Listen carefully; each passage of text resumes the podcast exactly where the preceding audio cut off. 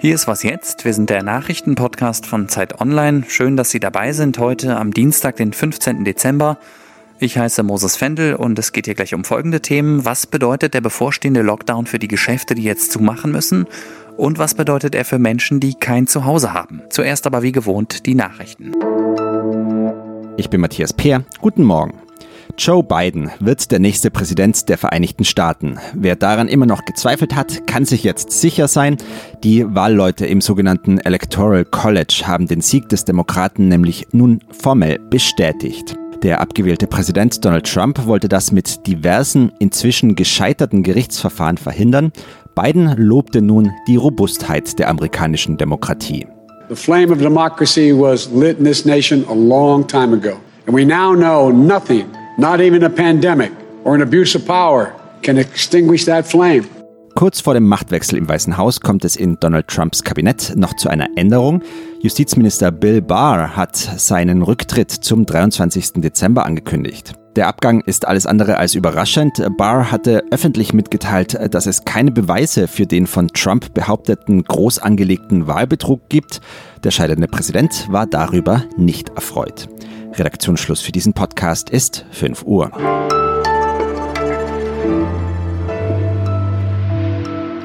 Haben Sie schon alle Ihre Weihnachtsgeschenke? Eine Frage, die wahrscheinlich viele Menschen in diesen Tagen beschäftigt, mich übrigens auch. Und ich sage es mal gleich vorweg, ich habe noch nicht alle. Ich bin mir jetzt allerdings auch nicht sicher, ob ich heute nochmal losziehen soll, um was zu besorgen. Ich fürchte nämlich, dass es sehr voll wird in den Geschäften und genau mit dem Thema hat sich auch mein Kollege Zacharias Zacharakis aus unserem Wirtschaftsressort beschäftigt. Hallo Zacharias. Hallo Moses. Du warst gestern für Zeit Online in Berlin-Steglitz auf der Schlossstraße unterwegs. Das ist normalerweise eine beliebte und auch belebte Einkaufsstraße.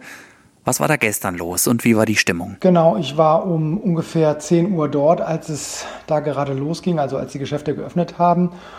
Und es haben sich dann schon ziemlich schnell sehr lange Warteschlangen vor den Läden gebildet, also vor allen Dingen vor den kleineren Geschäften, den Parfümerien, den Buchläden, das klassische Geschenkegeschäft, sage ich jetzt mal, vor den Fachgeschäften.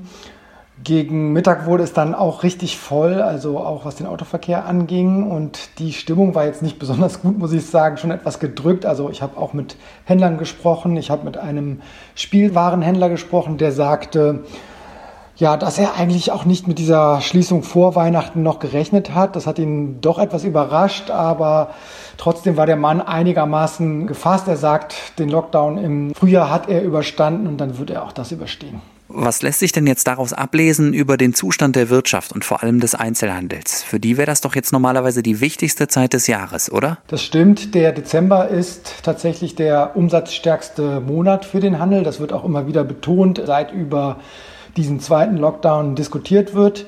Tatsächlich schätzt der Handelsverband Deutschland, dass die Branche jetzt im Dezember ungefähr 60 Prozent von ihrem Umsatz verlieren wird, den sie normalerweise im Dezember erzielen würde. Und das sind ungefähr 12 Milliarden Euro, wenn man jetzt das Jahr 2019 im Vergleich nimmt. Das ist natürlich ein Riesenwert und es betrifft eigentlich nur jene Geschäfte, die keine Lebensmittel verkaufen.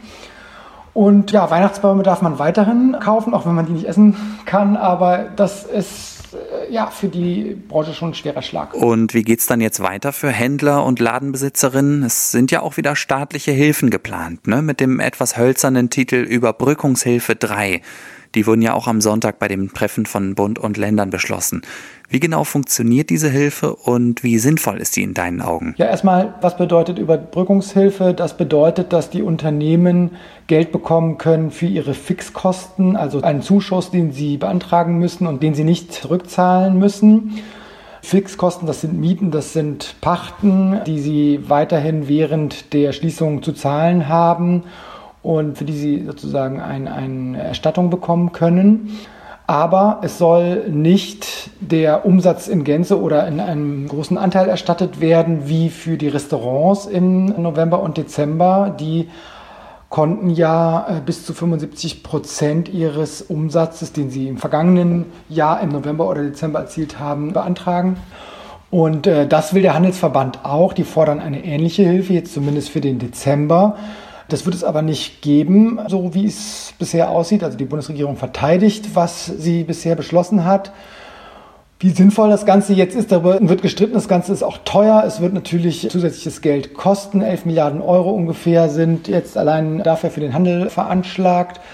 Und auch für die Gastronomie wird sich das ab Januar nochmal ändern, was gezahlt wird. Also das ist ein laufender Prozess, sage ich jetzt mal. Und ein Prozess mit offenem Ausgang. Danke, Zacharias. Danke dir.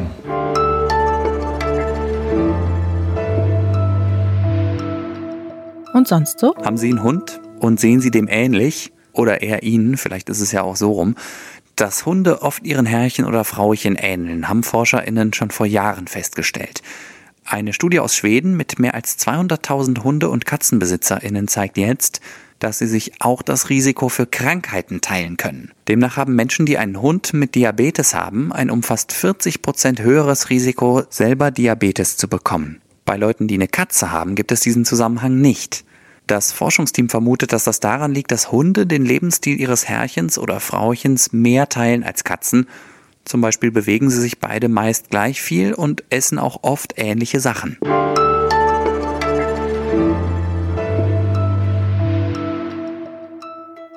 Wir bleiben in Berlin, obwohl das Thema, über das ich jetzt spreche, auch genauso gut in jeder anderen Großstadt spielen könnte. Die Wirtschaft ist wichtig, klar, weil wenn wir alle demnächst keinen Job mehr haben und die Pandemie vorbei ist, dann hilft uns das auch nur bedingt weiter.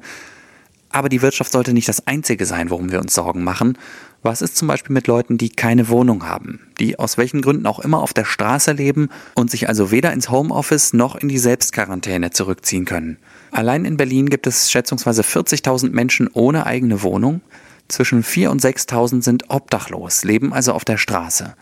Und Barbara Breuer ist die Pressesprecherin der Berliner Stadtmission. Das ist eine Hilfsorganisation der evangelischen Kirche, die sich um Obdachlose, aber auch um verschiedene andere benachteiligte Menschen kümmert. Hallo Barbara. Hallo, guten Tag. Als wir gestern das erste Mal telefoniert haben, standest du noch am Bahnhof Zoo an der Essensausgabe. Wie ist die Lage für Menschen ohne Wohnung in Berlin gerade, einen Tag vor dem harten Lockdown? Also die Schlangen an der Essensausgabe sind wirklich sehr lang. Es gibt viele Menschen, die hungrig sind, die den ganzen Tag in Berlin auf der Straße unterwegs sind, die keine Bleibe haben und die froh sind über einen heißen Tee und was zu essen.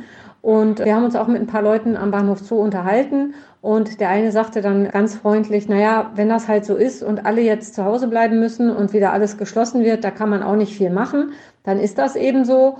Und dann gilt das eben auch für uns obdachlose Menschen. Kannst du noch mal genauer erklären, was die Corona-Maßnahmen jetzt für Menschen ohne Wohnung genau bedeuten? Also ich nehme an, dass das ähnlich wird wie beim ersten Lockdown. Das heißt, viele Einrichtungen werden ihren Betrieb auch einschränken müssen oder einschränken.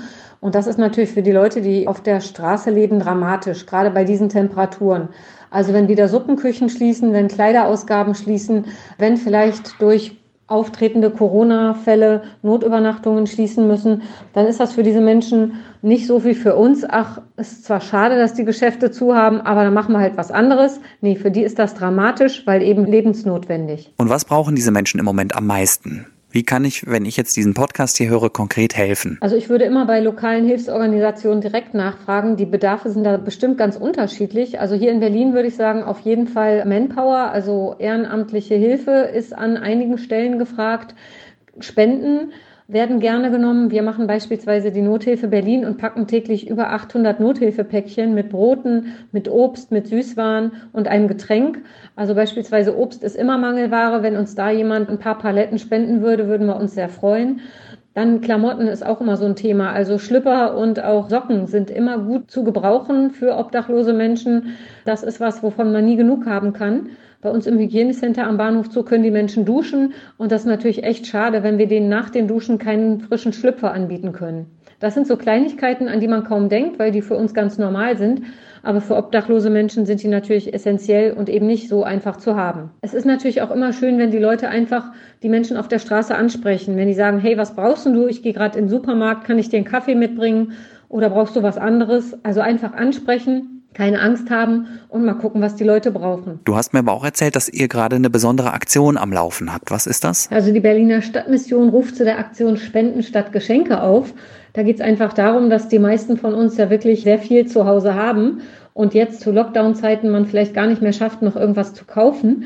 Bei uns kann man spenden und sich dann online eine schöne Geschenkurkunde ausdrucken und die dann eben zu Weihnachten auch feierlich überreichen. Das wäre eine Möglichkeit. Das Geld geht natürlich direkt den obdachlosen Menschen, kommt direkt denen zugute und das wäre eine Aktion, wo wir uns freuen, wenn da Leute mitmachen.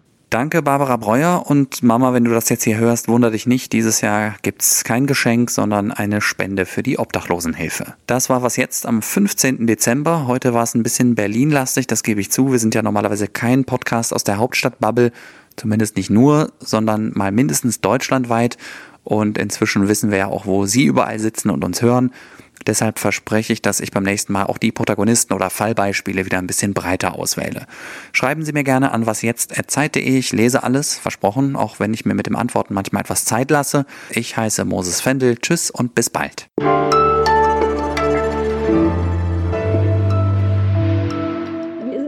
So Moses zu heißen? Also früher war es komisch, da wurden schon immer viele Witze gemacht nach dem Motto Moses kannst du übers Wasser laufen. Heute würde ich sagen, ist es eher ein Vorteil, gerade in meinem Beruf, weil sich eigentlich alle meinen Namen gut merken können.